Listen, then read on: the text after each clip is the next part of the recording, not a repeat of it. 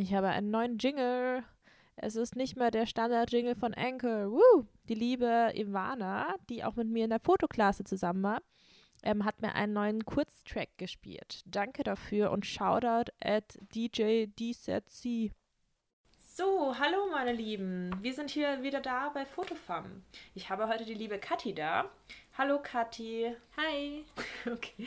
Ähm, jedenfalls, wir reden heute ein bisschen über das Business, und ja, Kathi, wer bist du denn eigentlich? Stell dich doch mal vor.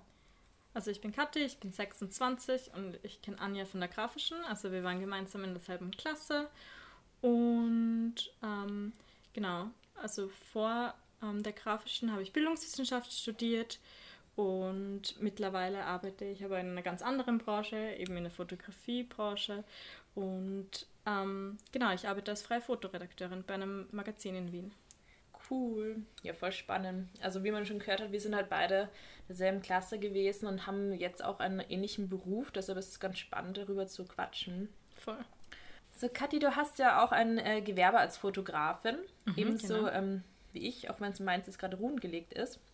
Und mich würde jetzt mal interessieren, ähm, ab wann ist es dann überhaupt sinnvoll, vielleicht ein Gewerbe zu gründen, beziehungsweise wann hast du dir gedacht, dass du ein Gewerbe wirklich gründen möchtest?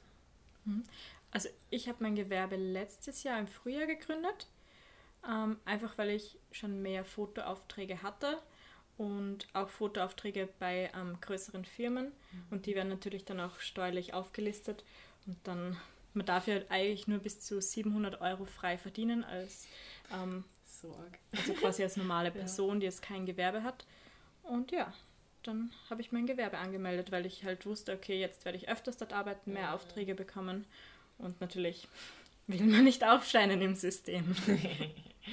ja, aber lohnt sich auch? Also findest du, es hat sich gelohnt, das anzumelden? Also jetzt mal abgesehen von Corona, weil das ist jetzt eh relativ, aber. Also eigentlich hat es sich schon gelohnt, würde ich sagen. Also man zahlt ja mhm. eigentlich nur unter Anführungszeichen 190 Euro pro Jahr, mhm. dass man ein Gewerbe haben kann. Ja. Und bis jetzt bin ich eigentlich nie über vier bis 5000 Euro drüber gekommen. Ja. ja. genau, als Hintergrund nämlich, also wir sind beide eher als, also jetzt in der Anfangsphase als geringfügig sozusagen. Das heißt nicht gering, geringfügig, aber es ist so wie eine geringfügige Anstellung vom Verdienstgrenzenverhältnis.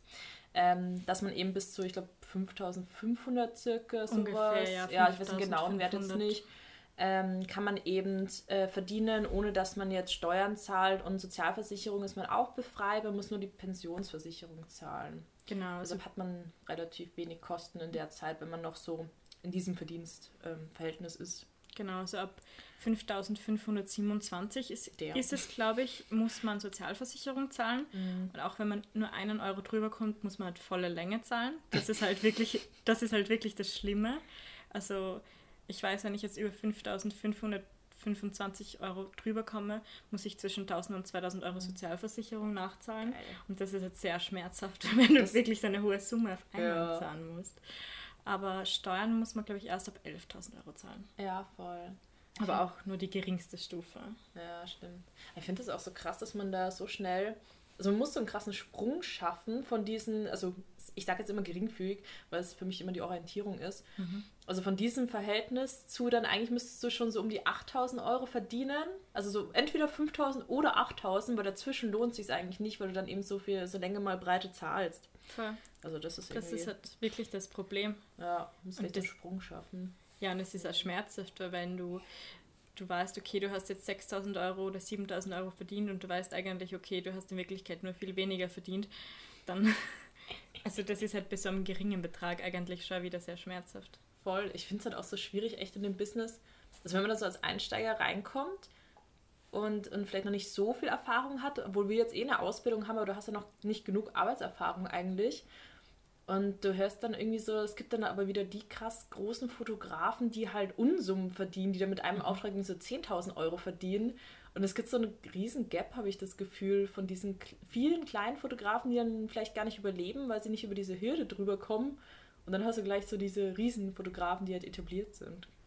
Ja, Fotografen sind Männer. Sorry. Das sind meistens Männer. sind meistens Männer. Nicht immer. Ja. ja, aber gleich beim Thema. Ähm, hast du schon mal irgendwie die Erfahrung gemacht? Also mir ist das öfter passiert, deshalb sage ich es bloß, weil ich es eine ganz spannende Frage finde, ähm, dass man während des Jobs jetzt als Fotografin irgendwie diskriminiert bzw. bevormundet wird einfach von Männern. Also dass es irgendwie so Mansplaining gibt oder dir irgendwie ein Mann oder ein Fotograf während des Jobs gesagt hat, wie es zu machen ist. Also nicht direkt beim Fotografieren, aber ich habe davor in ähm, einem Fotolabor gearbeitet und die Chefs und auch die männlichen Angestellten sind eigentlich die ärgsten Mansplainer überhaupt. Und ich habe mir halt mal was angemerkt, dass es halt, also es ist um das Beispiel gegangen, in welchem Farbprofil man Fotos den Kundinnen schicken sollte. Und ich habe halt gesagt, dass es halt für die Kunden ähm, benutzerfreundlicher ist, wenn man es in sRGB mhm. einfach für den Bildschirm, für Swipe einfach in sRGB abspeichert. Und ähm, der meinte so, nein, das kann einfach nicht so sein. Ähm, das ist, sollte nicht unser Problem sein, wenn sie so dumm sind, dass sie kein Photoshop haben und das konvertieren können. Und wir haben dann echt so eine halbe Stunde diskutiert und ich habe dann einfach aufgegeben, weil ich mir dachte, okay, ich kann den sowieso nicht umstimmen, auch wenn ich recht habe. Also. Lol. Ja, ach krass, interessant, ja. Aber auch generell, also weißt du, eigentlich als Frau immer so ein bisschen von oben herab behandelt ja. worden. Und immer so als das Dummchen, als ja. die junge Frau, die sowieso nichts weiß, ja. die so unerfahren ist in der Branche. Und ja. Aber meinst du, es liegt daran, dass es auch so ein technischer Beruf ist?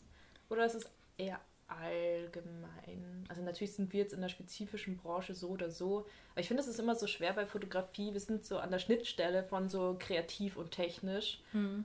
Deshalb vielleicht auch schwer zu verallgemeinern, aber was mir irgendwie voll oft passiert ist, ist einfach bei, also bei Hochzeiten oder so, also da kommt halt immer irgendwann, irgendein Typ kommt immer und es sind immer Männer, tatsächlich jedes Mal ein Mann mhm. gewesen, die mir dann immer, also die mich zwar Fragen interessiert, was ich eh nett finde, weil ich erzähle auch gern viel über Technik und Objektive und dann kann man gleich so sich unterhalten. Aber es kommt immer so ein Mann her, der dir was erzählen will, welches Kameraequipment er hat. Und warum ich jetzt das habe und warum nicht das und das vielleicht besser wäre und dann fange ich an, dem zu erklären, dass es mich nicht interessiert. nee, keine Ahnung. Also manchmal würde ich dann lieber ein bisschen ähm, schlagfertiger sein. Ich glaube, ich bin dann eh immer sehr höflich und nett, aber das passiert mir so oft. Da haben wir echt gedacht, hey, ist krass, wie das immer. Mhm. Es ist nicht direkt Mansplaining, aber es ist immer so ein, ja, ich weiß eh so, warum musst du mir das jetzt erzählen? Weil ich habe nicht danach gefragt, sorry, ich mache hier meinen Job und warum willst du jetzt über meine Technik reden? So. Mhm. Ja, meistens ist man erst schlagfertiger im Nachhinein. Ja, es ist immer so. ja, voll. Okay. Ähm, Aber ich meine, immer sonst dazu sagen, also ich arbeite ja hauptsächlich eigentlich sonst mit Frauen. Also oh, ich schaue, oh. dass ich mir eigentlich mein Umfeld, wenn ich ähm, freie Aufträge mache, eigentlich schaue, dass es ein rein weibliches Umfeld ist eigentlich. Mhm. Und in letzter Zeit ja. schaue ich eigentlich auch viel mehr drauf, dass es ähm, People of Color sind, mit denen ich zusammenarbeite. Mhm. Ja, das finde ich nämlich auch für cool, ja. Weil das wird echt, also gerade in Wien habe ich halt das Gefühl, sehe ich das sehr wenig oder, also wir haben da auch schon mal drüber geredet, auch so im Privaten, aber das halt in den Modelagenturen oder so, wenn man das schaut, einfach mal flächendeckend, also jetzt ganz allgemein, dass es halt so wenig People of Color Leute gibt, ähm, mhm. die dort vertreten sind. Und jetzt gerade ist halt natürlich so ein bisschen der Hype auch ein bisschen größer, habe ich das Gefühl, jetzt kommen langsam mal Leute drauf, was eh super ist. Aber voll. Aber das ist voll super, ja. Hm, ja, aber es ist aber, wirklich so. Aber meinst du, es macht dann auch einen Unterschied, wenn man jetzt als Fotografin hergeht und eben einfach mehr ähm, schwarze Leute zum Beispiel abbildet oder anderen Herkunft? Also ich habe mir das eigentlich zum Ziel gesetzt, weil mhm. ich habe ein Portfolio gemacht und ich habe das in der Klasse hergezeigt und ich bin eigentlich ein Mensch, der sich jetzt sehr für ähm, Gleichberechtigung einsetzt auf mhm. verschiedenen Ebenen. Und dann hat eben eine Kollegin so gemeint, ja, aber für das, dass du in, eigentlich so für Gleichberechtigung bist, hast du eigentlich viel zu wenig ähm, People of Color in deinem Portfolio drinnen. Und dann habe ich mir gedacht, hm, eigentlich hat sie voll recht. Und, ähm, ja. und dann habe ich einfach angefangen, dass ich ähm, Models folge, ähm, eben schwarzen Models oder asiatischen Models, die in Wien leben, aber auch arabischen Models mhm. und ähm, habe auf Modelagenturseiten geschaut und wie du eh schon gesagt hast, also auf den Modelagenturseiten gibt es eigentlich sehr wenige ähm, schwarze Models und noch viel weniger asiatische Models. Mhm. Was sehr erschreckend ist. Also meistens gibt es so zwei schwarze Models und ein asiatisches Model, wenn es überhaupt ein asiatisches Model gibt. Mhm. Ähm, Aber gibt es eigentlich auch, das habe ich jetzt gerade drüber nachgedacht, weil du ja auch, also viel mit Muslima und so beschäftigst, also viel im Kontakt bist einfach. Aber gibt es eigentlich auch, ich hätte jetzt nichts gesehen auf einer Modelagentur-Website, dass jemand mit Kopftuch zum Beispiel abgebildet mhm. wäre. Gibt's da Vielleicht habe ich es auch einfach nicht gesehen, aber ich weiß gar nicht. Ich persönlich jetzt auch noch nicht gesehen. Mhm. Also es gibt definitiv ähm, arabischstämmige Models. Mhm. Ähm, da habe ich auch eben schon mit einer äh, geshootet, aber sonst, also so Hijabis, eigentlich eher weniger. Also ich weiß, es gibt die Bara, die war aber bei Austria's Next Top Model. Ah, okay. ähm, die modelt und hat eben Kopftuch an. Aber sonst wird mir eigentlich in Österreich niemand einfallen. Hm. Ich finde es immer so krass in Österreich, dass man halt auch so viel, es ist ja so ein, also in Wien gerade sind ja so viel zugewanderte Leute und dann finde ich es immer so erschreckend, wie wenig man davon mhm. sieht eigentlich. Oder wenn man es, ich meine, viele Leute sind dann halt auch eher so, dass sie passen, sage ich jetzt mal, ähm, dass man es halt nicht sehen würde, so dass sie irgendwie einen Origin haben. Vielleicht fällt es einem auch einfach nicht auf. Aber eigentlich könnte man doch, also ich finde immer, man könnte halt viel mehr Bewusstsein schaffen. Also muss ich mir auch selber in die Nase greifen. Das habe ich auch viel zu wenig bisher gemacht und möchte eigentlich auch gerne mehr machen. Weil irgendwie bin ich auch mehr im Kontakt in meinem Alltag einfach nur mit weißen Leuten, muss ich echt sagen. Sehr wenig Leute mit irgendwie einem Background. Keine Ahnung. Ist irgendwie schwierig, ja. Dann aber musste ich halt wirklich anstrengen und da eigentlich mehr einen Fokus drauf setzen, unbedingt. Das ist halt mhm. nicht auch in diese Falle tappen, wäre, glaube ich, ganz gut, weil das halt schon viel zu viele machen. Ja, voll. ja das voll das bewundere ich voll, dass du das so ja, energisch angehst. Ja. Na, das habe ich mir jetzt zum Ziel gesetzt, weil ich denke, eigentlich Representation ist das A und O. Und es gibt halt zwei Arten von Representation. Einerseits ist es halt so, okay, wer wird gezeigt und wer macht die Kunst. Und aber wer macht die Kunst, ist wieder ein ganz anderer Punkt. Aber mhm. wer wird gezeigt, finde ich, trägt äh, schon extrem dazu bei, wie wir unser Weltbild ähm, schaffen oder wie wir die Gesellschaft sehen. Mhm. Und ich glaube, wenn wir vermehrt schwarze Models auf Laufstegen sehen, in Werbung sehen, ähm, oder asiatische Models oder arabische Models, Frauen mit Kopftuch, dann ist es einfach ganz anders in unseren Köpfen, wie wenn wir ständig nur weiße Models ja. sehen. Voll. dann kommt halt auch nur dazu, okay, wo werden Frauen mit Kopftuch gezeigt? Mittlerweile ist es halt Trend, okay, dass die in, ähm, in der Modebranche vermehrt gezeigt werden. Mhm. Aber in andere Sachen wie in Werbung oder so gibt es diese Repräsentation eigentlich gar nicht. Voll, oder was ich halt immer so schwierig finde, also wenn sie gezeigt werden, dann meistens auch in einem Kontext. Mhm. Oder du hast halt so, ich meine, ich finde es eh ganz cool, was Benetton macht, aber oder so, wo du so explizit merkst, das ist deren Image einfach. Ja. Also, dass es dann gezielt eingesetzt wird, auch einfach als Marketing-Tool und halt nicht einfach als inkludierendes ähm, Allrounder-Ding, was einfach da sein sollte irgendwie.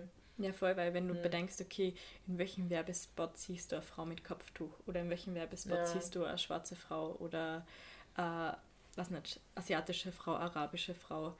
Ja, wie schon gesagt, eben in Modesachen, aber wenn ja. du jetzt zum Beispiel, ich sage jetzt, irgendein Produkt, sagen wir, Brunch bewirbst, also den Aufstrich, dann ja, das ist jetzt nur ein Beispiel, aber ja. das sind halt meistens weiße Menschen, die da als Model fungieren. Ja, das stimmt. Ja, voll stimmt. Ich bei so Essenssachen oder sowas, das sieht man eigentlich nie. Voll. Ja, aber der andere Punkt mhm. ist halt, wo sind ähm, People of Color vertreten? Also mhm. in unserer Branche, weil es gibt vor allem in Österreich extrem wenige ähm, People of Color, die in der Fotobranche ja. oder in der ähm, Werbebranche oder Magazinbranche tätig sind. Ja, also ich muss auch sagen, so im Alltag ist mir so wenig untergekommen. Ich habe auch eben schon ein bisschen recherchiert, also natürlich eine Oberfläche bisher, ich muss mich da noch mehr reinlesen, aber also ich habe auch viel ähm, so recherchiert und geschaut und habe geguckt, ob ich zum Beispiel schwarze Fotografinnen finde.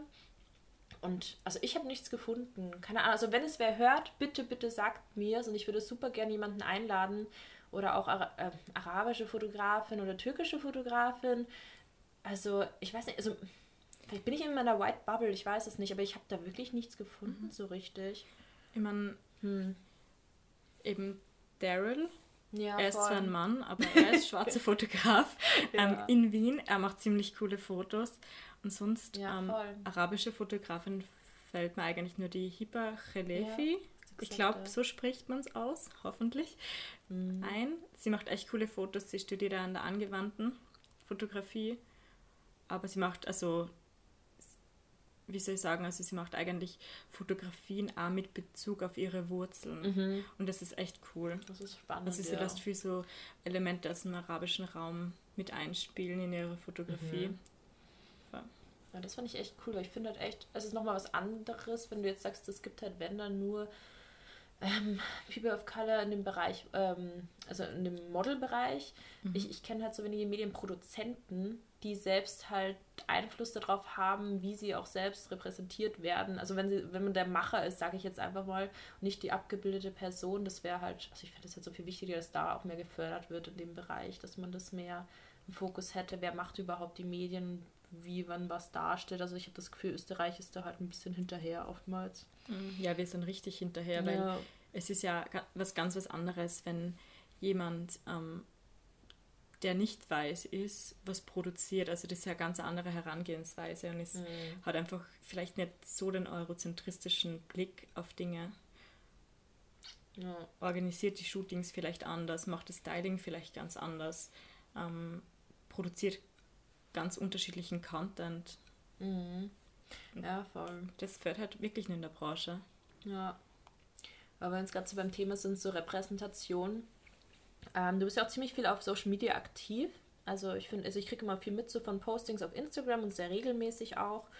Und mich würde einfach mal interessieren, wie, also wie wichtig findest du, ist es, dass man vertreten ist als Fotografin auf Social Media? Und ähm, ja, und, und was braucht was es vielleicht, wenn man jetzt ein paar Tipps geben will an Außenstehende, ähm, um auch mit Fotos erfolgreich zu sein auf Instagram? Also mir persönlich ist Social Media schon sehr wichtig, weil ich halt glaube, dass es mittlerweile eines der wichtigsten Tools ist, dass man, ähm, dass man Kunden an Land zieht. Mhm. Also früher war das noch nicht so und aber mittlerweile ist es halt schon so, dass sie Magazine, Foto-Editors eigentlich Menschen vom Instagram-Bereich suchen mhm. oder vielleicht sogar von Pinterest und dann schauen, okay, wer kann was, wer ist in der Nähe, wer ist in meiner Stadt und dann werden mhm. die Menschen dort gebucht auch mal das Gefühl, dass Instagram halt mehr wie so eine Datenbank fast funktioniert mhm. mittlerweile. Wenn du da halt ein gutes Portfolio hast, dann ist das gleich wie so eine Referenz. Also ich muss gar nicht unbedingt jetzt, wobei eine Website meistens schon gut ist für den professionellen Auftritt, finde ich immer. Aber so, dass du mal präsent bist irgendwie, also kriege ich auch viel mit, dass da echt Instagram einfach genutzt wird als Business-Tool eigentlich mittlerweile, also im Kreativbereich. Ja, Instagram mhm. ist eigentlich für das Business-Tool, weil du ja, kannst direkt mhm. Kontakt eigentlich aufnehmen mit den Personen. Ja. Oftmals ist auch die E-Mail-Adresse verlinkt und man mhm. kann direkt hinschreiben, also vor allem halt in unserer Branche, in der Fotografiebranche oder in der Modelbranche.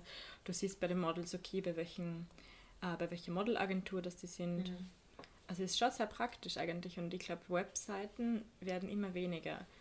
Aber in Webseiten schon sehr professionell wirken, aber in Wirklichkeit wenn niemand aktiv nach dir sucht, dann findet ja. man die auch nicht und die Website auch nicht. Also Wobei ich muss sagen, ich, wenn ich jetzt versuche oder wenn ich jemanden empfehlen möchte, ist mir jetzt aufgefallen, habe ich ein bisschen das Problem, wenn die Person nur ab und zu was auf Instagram postet und das jetzt nicht so ein Business-Profil ist, sage ich mhm. mal, aber man weiß, die macht eigentlich cooles Zeug, aber hat nichts oben und hat auch keine Webseite, dann traue ich mich fast nicht, die zu empfehlen. Mhm. Also das ist jetzt meine, ähm, meine Erfahrung, die ich jetzt gemacht habe dass ich dann schon immer auch nochmal auf die Webseite gehe, mir gucke, ist die irgendwie vielleicht auch gut gestaltet, hat die einen seriösen Auftritt, die Person, wie gut ist sie etabliert.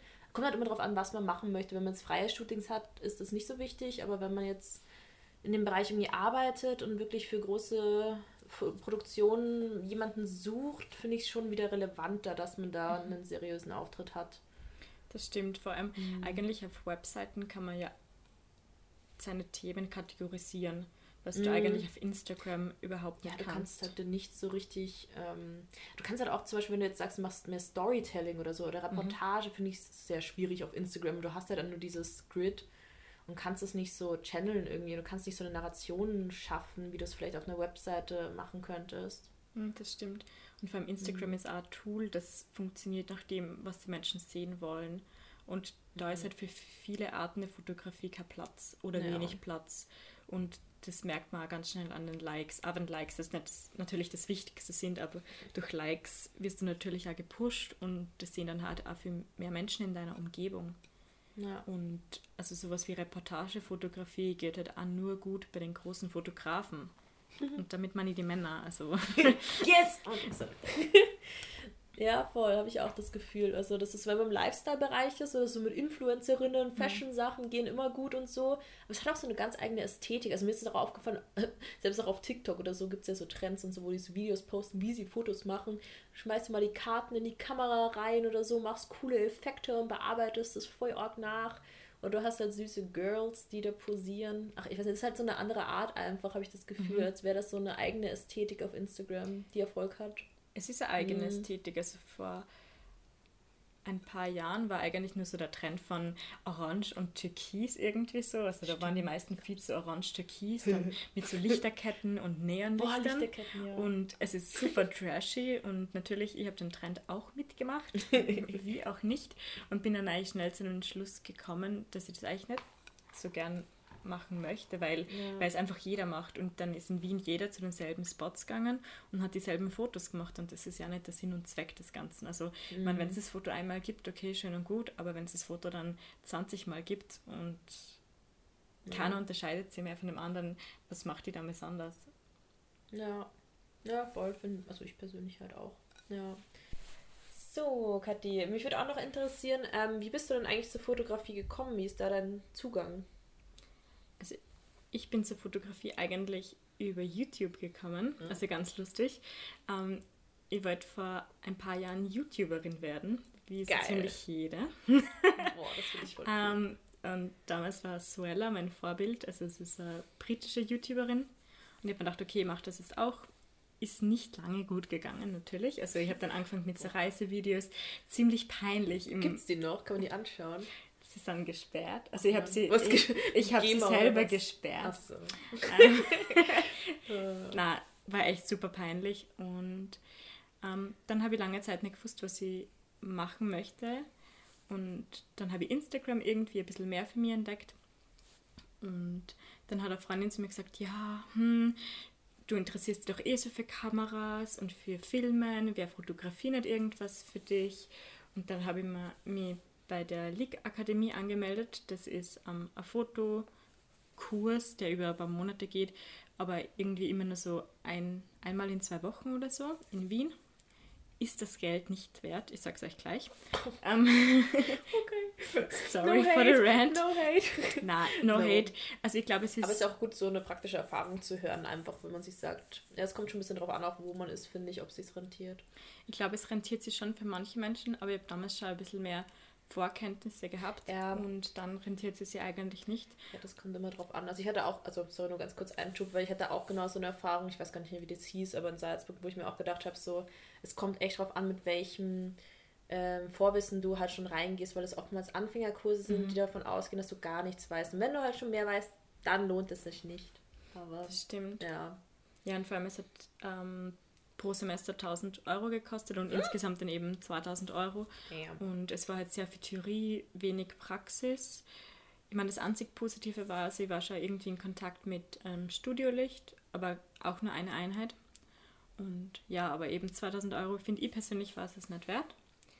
Und ja, und nach der League Akademie habe ich mir gedacht, also bin ich eigentlich auf einen Fotografen oder eine Gruppe von Fotografinnen gestoßen auf Instagram ähm, Shoutout, Raphael Wien. und Raffi, ähm, der ist voll lieb. Den will ich auch mal einladen, glaube ich. Raffi ist super. Ich werde nicht nur Frauen einladen, ich werde auch mal Männer einladen. Das ist eine Gruppe von hm. Urban Explorers, also Urbexern, die eben auf Hausdächer klettern und ähm, verlassene Gebäude erkunden. Und dann habe ich mir gedacht, okay, das wird mein neues Ding. Und ich habe mich dann mit denen auch getroffen ein Boah. paar Mal und bin eben mitgegangen, aber halt nur zu den bist du da hochgeklettert? Ja, ich ja. denke mir gerade, ich bin da auch mal bei so einem Ding mit, also so ein bisschen mitgegangen und das fand ich schon schlimm. So diese Höhenunterschiede muss, also ist ja richtig hoch, was die da teilweise machen. Ja, also ich habe mir, hab mir ehrlich gesagt ein bisschen angeschissen, oh Gott, aber ja. sie haben ja auch nur zu den Babysachen mitgenommen und nicht zu diesen Secret Spots. Und ja. Voll und irgendwie spannend. bin ich so in die Fotografie-Szene. Aber voll spannend, weil das ja ein ganz anderes Thema eigentlich ist, als das, was du jetzt machst. Weil, weil jetzt machst du ja eher so Mode, Porträtthemen, gell? Und das war ja eigentlich so, ja eh so Urban-Sachen sind halt doch eher so Landschaft oder Architektur eigentlich. Voll, also jetzt mache ich mhm. eben Fashion, Beauty, Porträts. Ähm, teilweise auch für den Job, den ich jetzt gerade mache, Dokumentarfotografie, mhm. also Reportagen eben. Mhm. Und da war eben der Anfang ganz anders. Das ist voll spannend. Aber das finde ich gerade so cool bei der Fotografie, dass man das so. Eigentlich, man muss sich ja auch nicht festlegen. Also du kannst ja von dem einen zu dem anderen irgendwie so switchen. Und dann bist du mal da irgendwie Experte, dann gehst du vielleicht zu einem anderen Thema über. Aber ich denke mir auch immer, mir kam immer vor, auch während der grafischen oder so, oder, oder einfach von meinem Verständnis her, dass ich immer so Porträtmode gegenüber von ähm, Dokumentar oder Reportage gesehen habe. Aber eigentlich, so jetzt so langsam auch im Working-Alltag, merke ich, dass das immer mehr zusammenfällt eigentlich oder dass viel mehr irgendwie verlangt wird, also wenn man jetzt Künstlerporträts macht oder Modestrecken, dass die eine Erzählung haben. Mhm. Und dadurch hast du eigentlich dann wieder so ein bisschen so die Reportage drin. Und also man darf vielleicht auch nicht verwechseln, Reportage, Dokumentar ist nicht genau das gleiche. Also bei Reportage würde ich jetzt eher sehen, du begleitest zum Beispiel eine Person und bringst eine gewisse Narration rein. Bei dokumentarisch, ey, ich habe nicht mehr genau die Formulierung im Kopf, wie wir sie gelernt haben, die Definition, aber ich glaube, dokumentarisch ist eher, dass du dann wirklich zum Beispiel eine Thematik nimmst und die lange Zeit verfolgst, dich intensiv mit der Thematik beschäftigst und kann dann zum Beispiel ein Jahr lang ein Projekt machst und da wirklich viele Hintergründe mhm. weißt und also so würde ich es jetzt fassen und Reportage ist halt eher so, es kann auch einfach eine Person mal für einen Tag sein, das ist schon eine. Reportage mhm. so. Ich glaube auch, hm. dass es aber mittlerweile in der Modefotografie so ist, dass Reportage und Mode vermischt werden. Ja, also dass zum Beispiel natürlich nicht im Stilformat im Paar, aber dass zum Beispiel am Strand fotografiert wird und dass die Models dann im Strand sind und da sehr lustige Personen dann im Hintergrund zu sehen sind. Mhm. Also dass einfach die Umgebung hergenommen wird und das Model mitten in die Umgebung gestellt wird. Das macht ja ähm, Dolce Gabbana, glaube ich. Also mhm. Also die stellen die Models immer irgendwo random hin und fotografieren dann und es mhm. kommen eigentlich immer ganz interessante Sachen raus, weil dann steht halt einmal Model neben irgendeinem italienischen Fußballfan in Rom oder so. Und es ist ja ganz geil. das ist halt voll cool. Für ja. den interessante Ansatz eigentlich. Ja, voll spannend. Ja. Wie cool. Und noch ein anderes Thema. Ähm, und zwar, also anknüpfen eigentlich an deine Porträtfotografie. Ähm, bei deiner letzten Arbeit hast du ja bei äh, der Serie The Space Between ging es um Person, die non-binary sind und sich eben weder als Mann noch als Frau sehen. Und das fand ich ganz spannend. Und ich wollte ein tagesaktuelles Thema mit reinnehmen. Mittlerweile nicht mehr so aktuell, aber bald, äh, fast noch. äh, und das war zum Beispiel, weil ähm, wir auf Instagram ziemlich aktiv sind eigentlich und auch Sachen lesen von anderen. Und über J.K. Rowling gab es ja jetzt gerade so ein Roast und also es gibt viele Leute auch so in meinem Umkreis, die jetzt auch alle sagen, alles Harry Potter-Fans, aber die mittlerweile sie gecancelt haben, irgendwie wegen ihren Posting, also ihren Tweets, die sie ja immer macht, die ja sehr transphob sind. Und jetzt hat sie ja sogar noch diese, ähm, diesen Online-Shop, glaube ich, rausgebracht. Oder, nee, oder sie hilft, nee, wie war das? Sie hat die Sprüche dafür mhm. gemacht oder so. Für diese Buttons und T-Shirts, die irgendwie total problematisch sind. Genau, also äh, da sind da Sprüche vertreten wie Real Women don't have penises oder ja, also sowas in die Richtung. Und sie hat sich ja schon sehr oft ähm, transphob geäußert und zwar wirklich sehr oft, also auffällig oft. Ähm, und ich frage mich eigentlich nur, warum. Also die Frage ist, warum beschäftigt sie dieses Transgender-Thema so sehr? Ja, warum denkt sie, dass sie sich jetzt so aktivistisch dagegen einsetzen muss, habe ich immer das Gefühl, so als ob das jetzt so eine coole Marke wäre. So viele Leute haten sie dafür. Ja, also ich bin auch eigentlich nur dazu gekommen, weil ich, weil ich von deinem Freund hat, ich glaube, dein Freund hat es gepostet gehabt, dass jetzt alle mhm. Harry Potter Bücher weggeschmissen hat, oder? Ja, bei uns sind alle Harry so geil. Bei uns sind alle Harry Potter Bücher in der Mülltonne gelandet, geil. inklusive unserem Harry Potter Trivial Pursuit.